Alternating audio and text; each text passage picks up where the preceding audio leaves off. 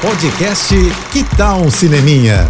Dicas e curiosidades sobre o que está rolando nas telonas, com Renata Boldrini. A boa é curtir um feriado nos cinemas com uma história que vai tocar muita gente, hein? Acaba de chegar às telas o drama Ninguém é de Ninguém, um filme que mostra a importância do amor e da espiritualidade. E ainda é um grande alerta para as mulheres também. Ele mexe com todas nós, viu?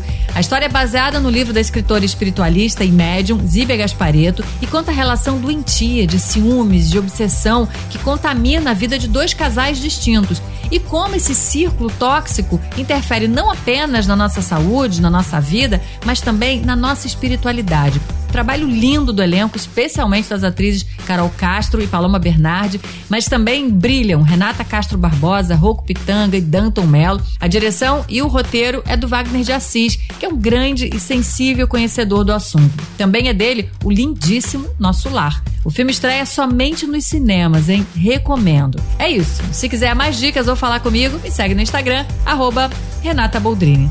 Tô indo, mas eu volto. Sou Renata Boldrini com as notícias do cinema. Hashtag Juntos pelo Cinema. Apoio JBFM. Você ouviu o podcast Que Tal um Cineminha?